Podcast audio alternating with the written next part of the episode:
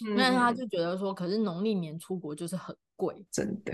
对啊，就觉得说，那我们何必要就是农历年？我说那那不然就一月吧，一月一月底我们会出国一趟，因为我们就想说等他放寒假，然后过年前这样。我妹那天也是说那个一月一月中他们要去日本，还是我不要去？我靠，一月初他们才放完假啊，要如果要请假。而且这样的话，嗯、等于我有可能要一个人带。我说啊，可能没办法，到时候再看一下。耶！yeah, 欢迎收听两位太太，Welcome to Thai Thailand。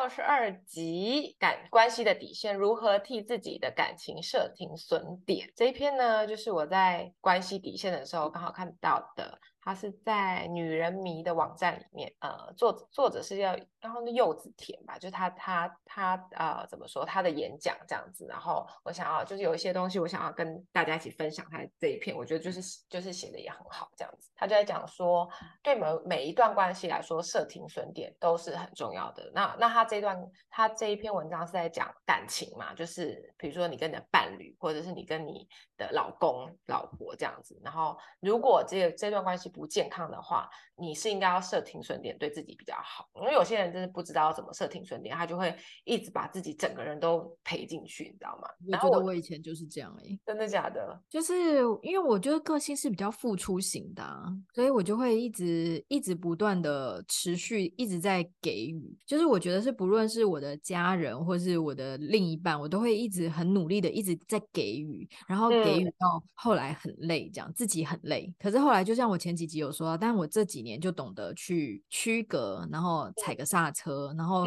不要对于每一个人都都这样一直给予，一直给予，一直给予，反而是开始去去去界限这样子，有有让自己画下界限。我觉得这件事情蛮难的，就练习，对不对？你现在也是吧？练习你就会觉得比较好。对，一开始做的时候一定会觉得很痛苦，因为就是违反你的天性。就是你在画下停损点的那个时候，嗯、一开始一定是痛苦的，因为它就是违反你天性。你觉得做这件事情很不舒服，因为你会让别人不舒服，因为你没有在给他。会觉得说我好像没有在关心他，或者是我好像明明就是有能力可以去回应他什么，但是我却故意不回应他。嗯、对，但是这个对你来说自己来说是健康的。对，我真的这几年要学习好多，哦，我觉得 人老了也是蛮累的。你现在已经，你现在已经弄得把持的很好啦。而且我觉得他不容易呀。他在写说，在你自己回想一下，你曾经谈过或现在在进行的感情之中，有没有曾经有这样的念头？就是我还爱他，但是我不快乐，我应该分手吗？好像也没有什么，就是过不了的阻碍，或者是好像也没有，就是特别认识什么更适合的人。嗯，或许现在的不快乐是磨合期吧之类的。所以最终你决定让自己再看看，再观察看看，然后是的吧？任何一段关系应该都会有出现这种念头吧？然后所以柚子甜就是作者，他就说。小心，你正在一步一步迈向被蚕食鲸吞的关系陷阱里。嗯，然后，但是我之所以会那么想要分享这一篇，就是有一个其中一其中一段让我觉得就是就比较对这这些事，我们今天讨论的事情更具象化的。他就是写说，你们知道为什么停损这么难吗？呃，我我不确定，就是我们的听众里面有多少人买过股票或者投资过 金融的商品。他说。就像股票买卖，要想让自己停损，之所以难，就在于你必须要放弃对回本的期待。要讲白话一点，我觉得，呃，对，嗯，好，那个财经系的要不要来讨论那个？不，因为我不需要翻译，我听得懂啊。但是我觉得，如果翻译成人话的话，嗯，就是要认赔出清啦。认赔出清，我觉得就是跟。跟刚刚讲是不是？啊，那怎么样？那你比如说你花了一百块钱，可是你最后只拿回八十块，嗯、可是你必须要忍痛，你就是必须要真真正正的去面对，你就是永远拿不回那二十块了。好，那我我再讲更简单一点，就是可能有些人没有买过股票，然后不知道股票买卖什么。就比如说呢，啊、呃，你今天认定苹果这家公司一定以后就是会以后会飞黄腾达，然后。它的产品一定是大家都会买，所以它的公司一定会很赚钱。公司赚钱，股票就会涨。所以你今天这个那个苹果的股票今天卖十块，你觉得你先用十块买这这张股票，以后涨了，你二十块卖出去，那你是不是就赚了十块？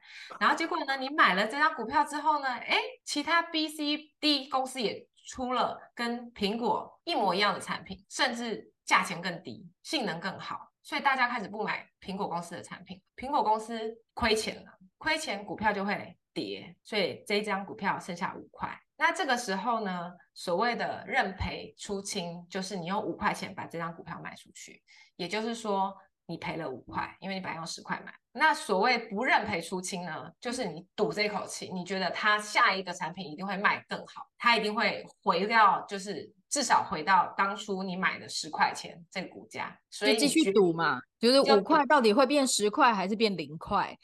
是的，所以那大部分人就会觉得说，我再等等看。我再观察看看，你的对象就是你的股票。你如果觉得这张股票呢，这在动摇，不知道到底会不会涨，还是会跌的时候，你的决定是再观察看看，还是认赔出清？我可以懂诶，因为其实基本上。每个人都有赌性的，嗯、所以很多数的人，他们往往会选择想要赌一把。对，他就说：“哎，我们刚在一起的时候很开心啊，刚开始前半年、一年的时候，每天都很开心啊。这就是你买的十块钱的股票吗？十块钱，你用十块钱买的这个开心。然后呢，第二年、第三年，哎，股价下跌喽，因为它对开始不好喽。哎，他还会回来吗？你觉得还会回来吗？”感情跟也许我再努力一点，他就回来啦。也许我今天剪短头发，他就回来啦。也许我去打个凤凰电波，他就回来啦。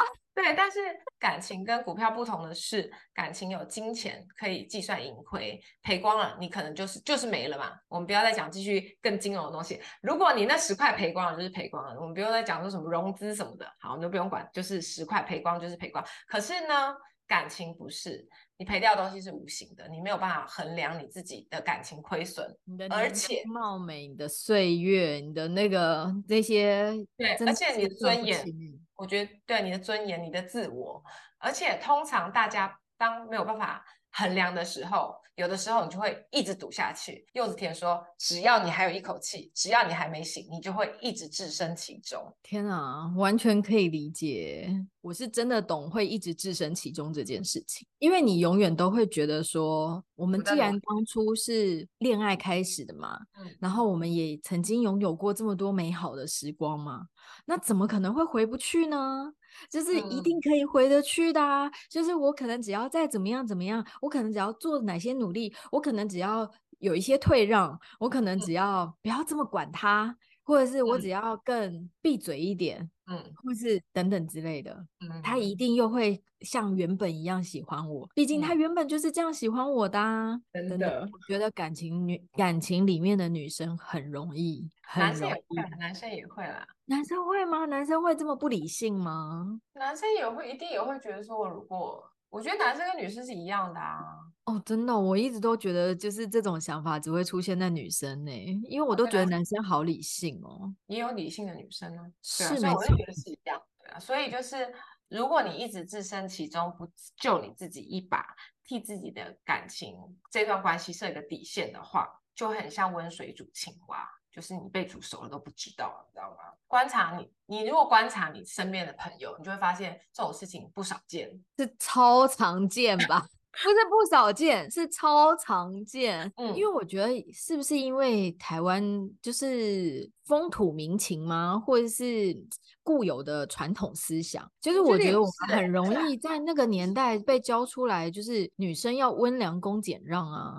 就跟这个比较没关系，我自己觉得啊，我觉得就是还爱，或者是还有希望。真的，因为因为有的时候，我就是会觉得说，是不是因为我们从小被教育的需要多一些忍耐。然后多一些包容，然后多一些对，就是我会不会就是我们会变成很容易陷入是自我检讨，然后会觉得说是不是因为我还不够宽广，然后我还不够慈悲，我还不够宽宽容，对，要升天吗？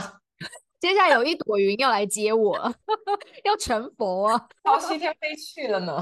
所以有的时候我就觉得，是不是因为我们在传统的教育里面，对于女性就是会有教导你需要哦、呃、多包容先生一点啊，然后温柔婉约一点，然后才塑造成就是这种局面。有刚，那我们不是说男生也会吗？好，对不起，因为男生看过渣女吗？强势啊，谁？你没有看过渣女吗？没有，我身旁就是 你知道，我觉得我们最坏啦，就还有比我们更的 更爱玩的吗？我可是我们不是，我们是爱玩，但是我们在感情上面不坏啊。渣，对，所以我的意思是说，我觉得我们我们自己已经是我这辈子人女生的天花板，就你知道坏的程度，我没有渣女啊。好吧，那反正那那那我可能是看也看过蛮多渣女，也不是渣女啊，我觉得不能说人家渣女，她就是比较会享受人生，比较知道自己要什么、嗯、不要什么，比较多情。没有，就是她她就知道说哦，我现在想跟这个人在一起，但我现在不想了，然后我想跟别人在一起或什么之类的。对啊，就是有些人就是很知道自己要什么这样子啊，所以我我所以我对我来说，我觉得跟男生女生诶、欸、比较没有关系，我自己觉得，我自己觉得，我自己觉得啊，我自己觉得啊。我怕有人来，就是你知道，有怕都怕有人来骂我。OK，好，那就是有的时候你会发现说，你正在感情困扰这些朋友，他可能会讲说他不快乐，可是可是对方并没有真的做什么非常不好的事情，可能不喝不嫖不赌，不会不会动手。但只是对你不闻不问不关心，对，或者是你就是不快乐。但我觉得这种人真的是蛮多的。我觉得在感情的社社会里面，就是很多时候你常常会听很多人在在在可能跟你抱怨一些事情，可是到头来他还是无动于衷啊，就他没有做任何的改变，然后他还是继续每天回到那个家，然后每天做一样的事情。我觉得这种都是没有对他自己的。感情划停损点，嗯，也或许是他的停损点还没到，谁知道？对啊，因为有的时候我也我也曾经纳闷过，就是我会觉得说，那为为何不离开？然后可是他们可能会评估了一下，会觉得要离开比继续待在这边更难，这个决定。既然我有个朋友，他就是讲了非常的，呃，他讲的非常的白，他就他就说。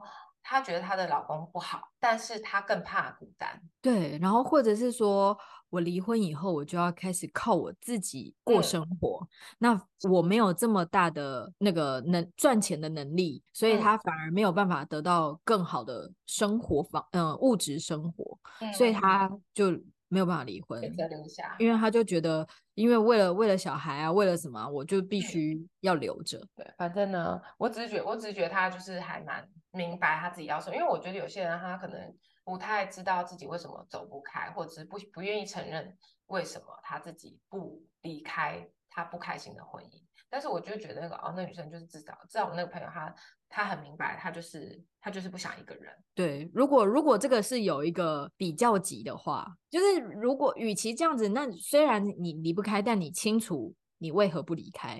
那还好一点。哦、但是有的人是离不开，但也不知道自己为何不离开，那这种就是有一点辛苦了，我觉得。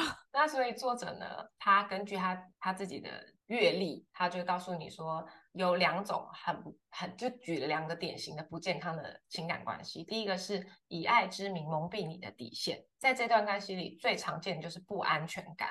然后总是疑神疑鬼，没事就要看你的手机查勤，然后没事就是要打电话视讯确认你有没有欺骗。然后，但是呢，他们通常也会就是对你的生活无微不至，愿意花很多时间陪伴。然后在这之中，你虽然有时候感到窒息，但是又会告诉自己说，他平常也是对我很好，他只是没有安全感呐、啊，他还是他还是他他平常还是很他就是因为爱我啊，所以他才会这样。但是那些就是控制狂情人，对。然后还有另外一种就是也是。就是所谓的 PUA，然后还有就是因为因为那个作者是咨询师嘛，然后所以就是也有一些小三会跟他咨询，然后他就是说啊，我真的很爱这个男，然后那个男这个男人跟我说，他跟他老婆只是责任，我跟你才比较才是有爱情啊，我跟我跟他我跟这个人只是有只有肉体关系，我我只爱你一个人，像这种进而让就是用爱这个名义，以爱之名，对 对。无形中麻痹你的警铃，让你觉得说，哦，他就是因为爱我，我比较我比较高尚，我得到的是爱，你们得到的都是别的。这种就是对蒙，这种就是他蒙蔽了你的底线，所以导致你没有办法设停损点，因为你觉得你得到的是高级的东西。第二个，第二个是呃也很典型，他就是用罪恶感跟恐惧来那个逼迫你这样子。比如说有些男生会有红粉知己，或是跟前女友见面，然后如果另外一半为此介意或是生气的时候，他就会说，他男方就会反过来谴责你说，就是朋友不行吗？为什么你要小心眼？你为什么要觉得说我跟男我就我就呃有女朋友就是不能就是有有红粉知己？因为在常规里面阻止另外一半交朋友这件事情就就不是一件好事嘛。就是如果你是用用用就是。平常的标准来说，你控制这个人就不是好事，所以他就是在引发引起你的罪恶感，然后扭曲你的价值观，让你觉得说，哎，我管他是我做错了，就反过来咬你一口的感觉。而且你不觉得，其实很多很多为数，我觉得在我这边是大多数的男生，就是在被质疑这件事事情，比如说跟前女友见面，或者是跟女生女生单独出去的时候。第一做的第一件事情不是道歉，而就是先生气，就说你为什么要看我的东西？你为什么要管那么多？你为什么觉得我不能交朋友？先骂，嗯，蛮多人是这样子的，啊对，先仗势欺人。嗯，对，要不然就是先贬低你的价值，就是说，哎呀，你你你这么笨，就是你没有我不行啦，以你这个能力也只能找到这种工作啦。像你这样除了我之外，没有人会喜欢你啦，让你觉得说自己的价值很低，然后进而就是可以控制。你能够遇到我，已经是你这辈子修来的福分了。嗯，不得不车一声，以 上对象，你知道吗？这种人真的是很讨厌哎。对啊，就是让你觉得说我不够好，所以我不可能再找到比他更好的人，我也不可能有比现在更好的人生，然后就是让你产生恐惧嘛，然后你就会没有办法离开。对，所以反正就是。有的时候这种事情久了之后，你就会慢慢慢慢的忘记要设停损，你忘记这这件事内耗，你忘记你其实值得更好的人生，你其实是自己的主人这样子。然后他也说，那个作者也说，他从来都没有跟别人说要知足，因为他觉得不知足一定有他背后的原因。就像一个美食家，你如果让他吃路边摊，他就是没有办法跟你说他很享受，因为他的舌头跟别人不一样，他能够找到能够让他满足的美食，所以你不能用你自己的价值观去教大家都要知足，你不能说他又没打你，他也都拿钱回家，你要知足，别人的老公还会打人呢，天哪！可是我必须说，就是我觉得在。传统社会的女性很容易被教育要知足，对，我觉得就是对啊，因为我觉得很常，就是从小就是很常会听到，就是要懂得知足啊，然后要洗衣服啊，这样已经很好啦。这样就我小时候就是我觉得很常会听到这些话，可是。嗯我不晓得欸，可能是因为我本来就是天生有一点叛逆的个性，然后所以我我我自从长大以后，我我不一定是针对感情啦，但是我就觉得在生活当中，我就是没有这么容易知足。就是比如说，就像其实我们现在住的地方也不差吧，可是我们还是持续在看房子。有一次 Jerry 就有问我说：“欸，那就是你你看房子的契机是什么？”然后我就会跟他讲说，诶，如果有电梯的话，不是更好吗？我们越来越老啦，扛行李不用上上下下的啊，不然你那个行李能够扛到几楼、几几岁，对不对？然后我说这样子也是有一点累。然后或者是说，诶，如果我们刚好有能力，然后可以换到一个更好的住宅区的话呢，那我们就不用担，比较不用担心安全的问题啊，等等之类的嘛。我说就是你，你多看就是有个机会，然后你多看以后，你就会越来越觉得说，诶，如果算一算，捏一捏，然后有余裕的话，我们也许就会有越来越好的生活品质。谁知道呢？对不对？对啊，就是我没有说我此时此刻一定必须要换，但是我觉得就是反正这件事情又不急。但如果我们就边走边看，越来越有适合的，然后又更好的，那何乐而不为？就是我觉得我对于我的人生就是这样子，我我并没有不满足于现况，就是我也觉得我现在很 OK 啊，很棒啊，可是我也没有满足于现况，是不是很很矛盾？就是我的意思就是，对对对，就是我还是觉得我更好，为什么不更好？对，我们可以持续一直往前，但是现在我也觉得很棒，嗯、就是现在这个时间点我也觉得很棒。但如果可以更好，那就继续。那所以你要如何？如果你要自救的话，你先必须得要知道自己有问题嘛，对不对？自己感情有问题，所以你要怎么判断你是否正在被温水煮青蛙？哎、欸，这件事情真的很难吧？我觉得 因为有时候很很容很多话，比如说什么爱情是盲目的啊，然后或者是你在局中你绝对看不清啊，你很容易就是你知道执迷什么什么什么什么什么什么不悟的，执迷不悟，执迷不悟，对，执迷不悟。对啊，我觉得很容易这样，所以才会有这么多成语啊。OK，所以呢，他现在就是有提供给你五个判断的标准。好，你可以试想看看你是否曾经或是你现在正在符合以下的状况呢？第一个是，当你想起这个感情对象的时候，你是紧绷的还是舒服自在的？千万不要忽视自己的情绪跟身体感受，你的情绪跟身体诚实的记录着这跟这个人的关系。我可以懂哎、欸，因为因为我跟 Jerry 两个人相处就是真的是很舒服自在，然后可是我也曾经有过那种就是就是。那种一开始在一起很 OK，然后也也觉得说哦，这段关系相处相处起来很舒服，嗯，但是久了以后，慢慢的我就觉得好麻烦，不知道为什么哎、欸，突然从有一天开始，然后我就突然觉得说跟这人见面好麻烦哦，好麻烦，是腻了是不是？不是，诶诶，有可能嘛？当然就是有可能就是感情相处腻了，那腻了也是其中一个原因嘛。嗯、然后或者是你可能会觉得说，在他面前你必须要。完美，或者是你，或者是你，你希望让自己是一个每次给他看到都是最好的状态。对，久而久之，你都没有办法放松嘛。嗯，你怕如果你没有在最好的状态之外之的话，他会不喜欢。我觉得就是突然有一天，我就意识到这件事情的时候，我就觉得好累哦，真的，我就觉得哦，意识到很累，很厉害哎。对，突然间哎，然后我就觉得哦，这样太累了吧，我 就觉得应该要撒手了。很厉害，很很厉害，很厉害。OK，好。然后那第二个呢，是身边的人有没有告诉你，你最近怎么笑容变少了？你还好吗？你怎么了？如果你的身你的伴侣没有让你的生活跟心灵感到舒适，然后而是彼此拖累的话，你的生活的能量就会变低，然后身边的人也会慢慢的感觉到这样子。诶，但如果是这一点的话，我身边的人应该很难呢，因为我即便像是像你，你有记得我们就是考完高中那一天，我们就是全部的人去钱柜唱歌蹲奶，嗯、你有印象吗？就那一天我们就立刻去唱歌。可是我那一天就是我那时候的男朋友跟我提分，带着新女友来我面前，然后跟我说分手。嗯，我回到回过头到包厢，我还是跟大家一起唱歌。你是喜欢自己一个人疗伤的类型吗？对，所以我很难让外人发现我现在真的累了。如果很亲近的人不会觉得就是，哎，你怎么好像？因为我觉得，如果如果你如果你感情很好的时候，你是会就是无时无刻 都会忍不住笑的那种。我不晓得，我好像是这样，就是一直要到我觉得我 OK 了，我愿意说了，我想要表达了，所以我那时候才会告诉过你说。嗯我觉得我现在进步的地方是，我现在即便我在正在经历辛苦的时候，嗯、我也可以毫不保留的说，我现在正在做这件事情，嗯、我很辛苦，我我有点累了，这样就是我愿意去表达我累了是一件进步的事情。嗯，对，因为我以前都是会一直等到一段时间好了，对，不想让别人看到不完美的状况。对，我不，我不，我 OK 了，我才会说这样。那有进步就好。但不过，但不过，如果依照这个标准的话，你应该是过得蛮幸福的，就是因为我我我藏不了情绪的。就是我觉得在感情，就是你有谈恋爱的时候，或者是你婚后一直到现在，嗯，对，就是你会很明显的知道，对，对，我就是你知道脸藏不住情绪，然后。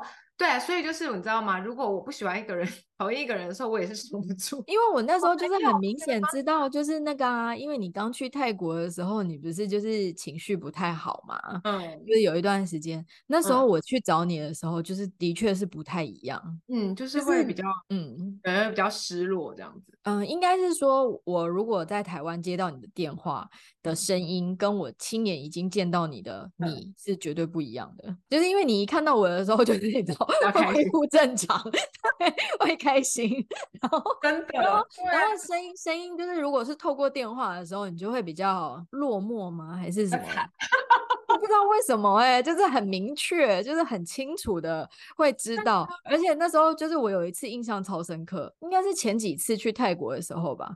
然后你是从超远哦，就是大概不知道七号还八号那种，然后直奔而来，迅速直奔而来，然后毛还在后面走，然后你就一直跑，一直跑，一直跑，一直跑，一直跑，一直跑，然后一直往我这边跑。然后我想说，有这么急吗？有这么急吗？很怕你知道来不及讲狠话。对，然后而且有一次就是更明显的是，有一次毛打来吧，晚上我们已经要睡觉还干嘛？然后毛打来，然后毛那时候好像就是偷偷抱怨的意思，就是说妮娜来了以后，你也不管我到底到家了没，或是我今天晚上我要去找你吃饭。妮娜来了以后，你可以电话都不打，而且打他觉得好烦，而且还从来不在乎我有没有打给你，关心你。然后妮娜不在的时候，就会跟我抱怨说：“你今天都没有问我今天怎么样？”怎么？对啊，因为就是我就是很需要朋友，你知道吗？然后，然后刚来的时候就很不适应，因为在台湾的时候，就我们就是很常就跟朋友出去，然后在这边的时候就是就是要练习独处，你知道吗？就是那时候一刚来的时候，就是还没有这么适应，因为我以前就是完全没办法自己吃饭。对，然后现在说过，对，所以现在就好了，就比较好一点。好，然后第三点呢，是你有没有在无意间浮现是浮现一个念头说，如果现在分手会比较好。他如果主动提分手就好了，已经到如果他主动提分手就好，还不分手，这不是莫名其妙吗？你都希望他分手，你干嘛不分手啊？真觉得太尴尬，想当好人是不是？对，可能就是他对方也没干什么，然后你就会觉得啊，突然讲分手，因为是不是有点太突兀了？还是说你其实就是在等一个事件，然后就觉得啊来了，对，然后就是要跟他分手？对对对对对，我觉得有的时候是这样，就是你已经不喜欢了，或者是他。已经让你觉得你真的不快乐，终于有个事件发生到啊，终于逮到一个机会了，对太好了，有的索性就就此不要再联络了吧。我觉得现在就是你知道，就是你比较就是变成成人之后，就你很我觉得有点难，就是比如说你就是突然就是没事的时候就跟他说，哎，不好意思哦，我那个好像有点想分手。可是不是，其实还有很多方法，比如说你开始慢慢的变冷淡啊，然后你开始对于回复他的讯息开始变很慢啊，嗯，然后开始有一搭没一搭的回话啊。其实我觉得这都是一种方法，不用说，哎嗯，那个不好不好意思，我我现在有 有点想分手了，这不很奇怪吗？当然，如果说刚好有一个吵架的事件，然后或者是突然发生什么事情，这是最棒的契机了。我我真的觉得，嗯，不好意思。我们现在有点想要跟你分手啊，那我不如我们就分手吧，超尴尬，好不好？真的。那第四个，第四个那个 sign 那叫什么？第标准判评判标准的是。嗯，可能又觉得说，就是你可能有点觉得不开心，然后有点想分手，但又突然一告诉自己说不行不行，如果没有他，我可能找不到更好。哎、欸，可是其实这个问题我有问过我自己，嗯，就是我有问过我自己说，就是我在婚前啊，因为我在婚前其实有嗯有逃避过一段时间嘛，嗯，然后那时间我就是在问我自己，就是、嗯、除了 Jerry 以后，我可能遇到更好的人吗？那我遇不到了吗？嗯、然后我怎么样？就是我那时候对于婚姻会觉得说，到底怎么知道？他就是那个最适合我的人，嗯，我不晓得为什么我一定非他不可啊？为什么我一定要嫁给他？所以我那时候我心里面有内有反复不断问这些自己问这个问题，嗯嗯嗯。但是那个时候是因为我找到了啦，嗯，我说那时候并不是对，并不是 Jenny 让你觉得说你你的价值不值得更好的人，是你自己在，对对对，对啊，是你自己在就是在自我成长的过程之中，就是因为我觉得每一个人都一定会有怀疑自己价值的时候，或者是。或者是对婚姻感到恐惧，或者是觉得说，哦，我这个人，我的人生中一定要结婚吗？我的人生一定要有孩子吗？我的人生一定要往这边走吗？是不是有更大的可能？我觉得每一个人的成长里面，你一定会试着去探索，尤其是当我们就是喜很喜欢，就是吸收一些新的知识，或者是看一些新的书，或者是看一些，比如说出去旅游的事情的时候，你就会想说，哎，我的人生难道就这样了吗？我觉得这都是。有可能会发生的，但是他现在在讲的这个这一种判断标标准是说，有的时候当你觉得说不行，没有，如果不是他的话，我找不到更好的。有的时候是因为你的自我价值被对方剥夺，就是他在这段感情中一直打压你，一直让你觉得说他才是这段感关关系的怎么讲主宰者，然后你就是被选中的人，你就是他选非选中的人，所以你应该觉得骄傲被他选中了。你在你不可能。能找到比他更好的。哦，对，所以你才会觉得，所以你有时候你才会觉得说自己没有资格，或者是没有办法拥有更好。所以你要，你应该要记得你自己，你应该要把找回你自己的价值，你不要让别人去定义你。那我觉得这一点真的是蛮重要的，就是自我的价值要自我肯定啊。如果真的已经就是被他左右成这样子，然后或者是被他贬低成这样子的时候，我觉得两个人相处在一起，就是一定是要越来越好嘛，往更好的方向去发展。可是他一直这样子的打压你跟贬低你，会更好吗？就是对啊，那两个人在一起没有办法一直互相成长，然后越来越好的话，那这段关系就是一直就像就像你之前说的，就是两个人的那个并不对等，对，真的好像就是主仆关系，就是或者是或者是就是有上下。上下位阶，那我觉得就是很不健康，嗯、相处起来比较容易，比较容易不快乐。然后第五呢，想起这段感情，你总是说。爱不是就是互相磨合吗？本来就没有完全适合的人存在啊。那当然这都没有错。但是当你已经觉得自己很吃力，不是彼此磨合，而是磨损的时候，那这些话有可能就只是你你自己在逃避这些问问题。然后你已经感觉到你真的你正在被温水煮青蛙，但是你不想面对。所以就是当你发现自己正处于这种关系之中的时候，你要怎么办？其实最重要的事情是不要欺骗自己，不要欺骗自己，不要欺骗自己。OK，这就很重要，诚实的面对你自己的不舒服，然后不要再忍耐。你要知道你自己的心中那把尺是什么。但我觉得这件蛮难的。对啊，因为你要自己知道说你自己是有价值的。嗯，应该是说，我觉得难的地方是。你怎么样去分辨它是磨合还是磨损？我觉得这好难哦。就是的确啊，因为很多人都会说啊，感情两个人来自不同的家庭，然后怎么可能会完全一样？那当然是需要磨合啊，相处就是要磨合啊，磨合啊，磨合。就是你你很常会听到在相处的过程当中听到这句话，可是但是他讲的也很正确啊，就是你必须要去判断你是在磨合还是在磨损嘛。可是我怎么知道什么叫磨损呢？我。觉得磨合是指生活习习惯。呃，感情表达的方式，磨损是你的个人价值跟你的快乐，嗯，就是你的判断标准，可能就是越磨合越不快乐的时候，它就是个磨损，越来越不像你自己的时候。当你的磨合是必须要一直退让，然后让你不像你自己，你觉得你就会觉得说，他根本就不是喜欢我，他是喜欢一个他的理想对理理想的中的样子，但是他理想的样子不是我。对，嗯，对，我觉得这种，然后会让你们两个都不快乐，我觉得这就是磨损。哦，没有我，因为我自己觉得啦，对我来说，我觉得关系里面最重要是快乐。就是我觉得不管是就是夫妻之间，还是父父父母跟小孩之间，我觉得最重要的就是快乐。就是不是说就是什么都听对方的，然后就会让对方快乐，而就是你们有一起一起的目标，一起成长，或者是比如说。比如说我我们是打，身为一个妈妈，一定是会逼迫小孩做一些他不想做的事情，但是这不并不代表他不快乐，因为有时候有时候会适时的反而让他成长，他成长之后得到成就感的时候，他反而是快乐。对，或者是你比如说你稍微，比如说像欧丽，我觉得他他现在去上跳舞班，我稍微推他一下，要上台表演这件事情，他可能很紧张，满意说不要。你稍微推他一下，他上去之后，他其实是快乐的。他下来是，他那个笑容是满足的，是开心的。对，对没错。我觉得如果当这些关系让我让我越来越不快乐的时候，我就在想说，诶，这是我的问题，还是这段关系的问题，还是他的问题？嗯，然后我觉得，所以你觉得评判的标准是快不快乐？而且我觉得每一个人评判标准可能不一样，就是因为你想要的东西不一样嘛。以以你想要的为主，这是不是你想要的生活，你想要的人生这样子？对，我觉得是。嗯嗯。所以你就是你自己心里一定要有一把尺，然后但是我觉得如果你不知道这把尺是什么的时候，我觉得你可以问你想你信任的长辈。我觉得这个时候其实有些长辈他是可以给你一些意见，然后但是如果你不想跟家人说的话，你可以找咨询师，因为他至少可以给你一个大众化的词。嗯，他可能不是最适合你的，但是他至少是符合道德道德标准的。因为我那天有稍微听到一个节目，但我因为我最近都会不记得我到底听了什么这样，然后。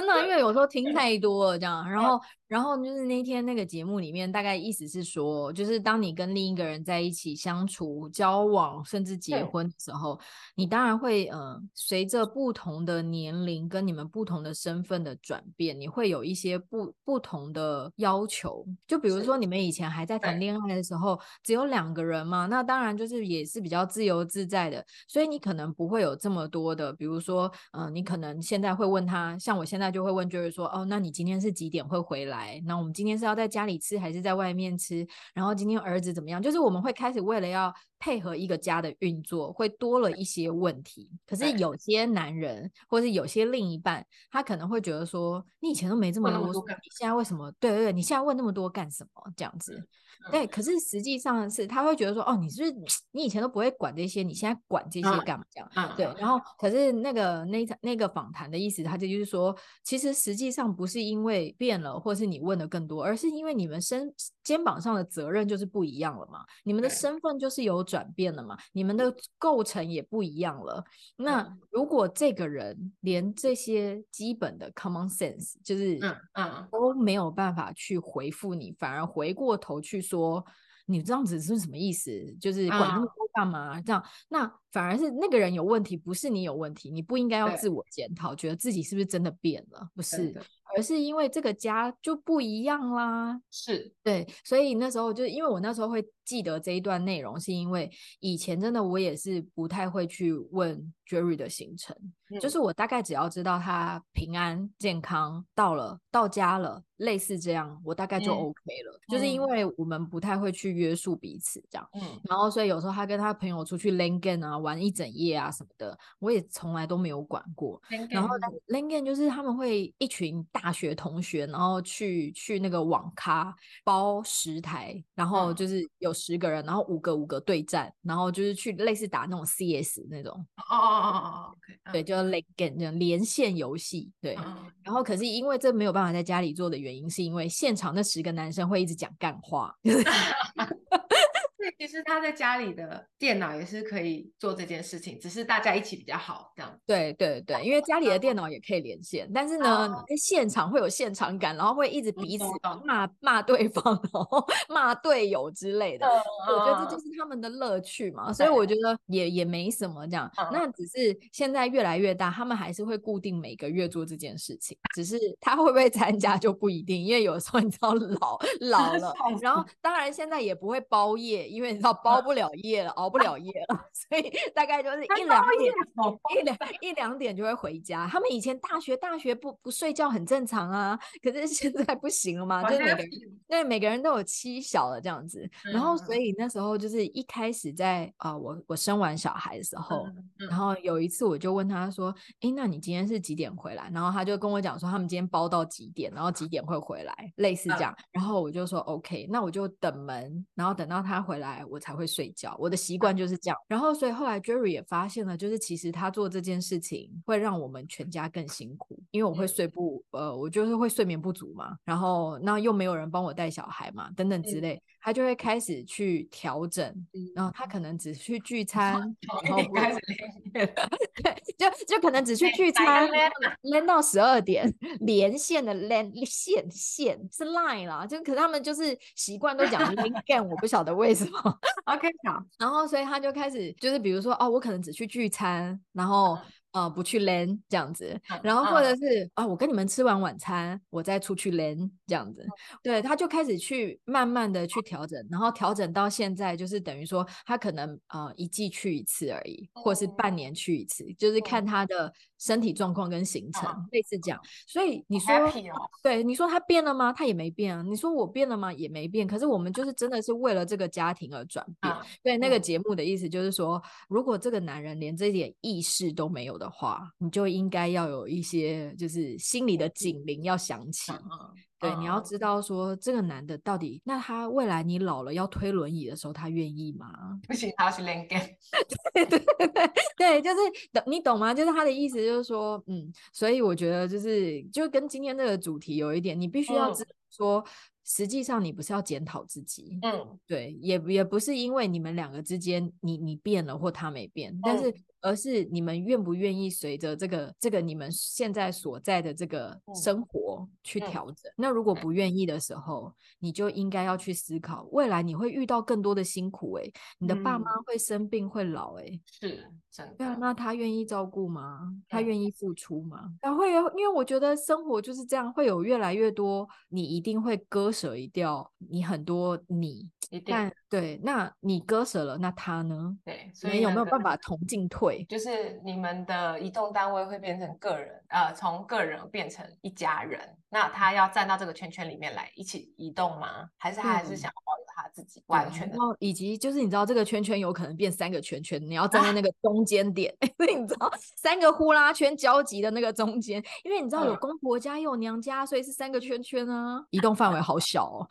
好，所以你要为自己的感情设停损点，除了会让你能够好好的检视自己，重新学会爱自己之外，你也可以。从中找到更多的自我肯定，过得更舒服嘛？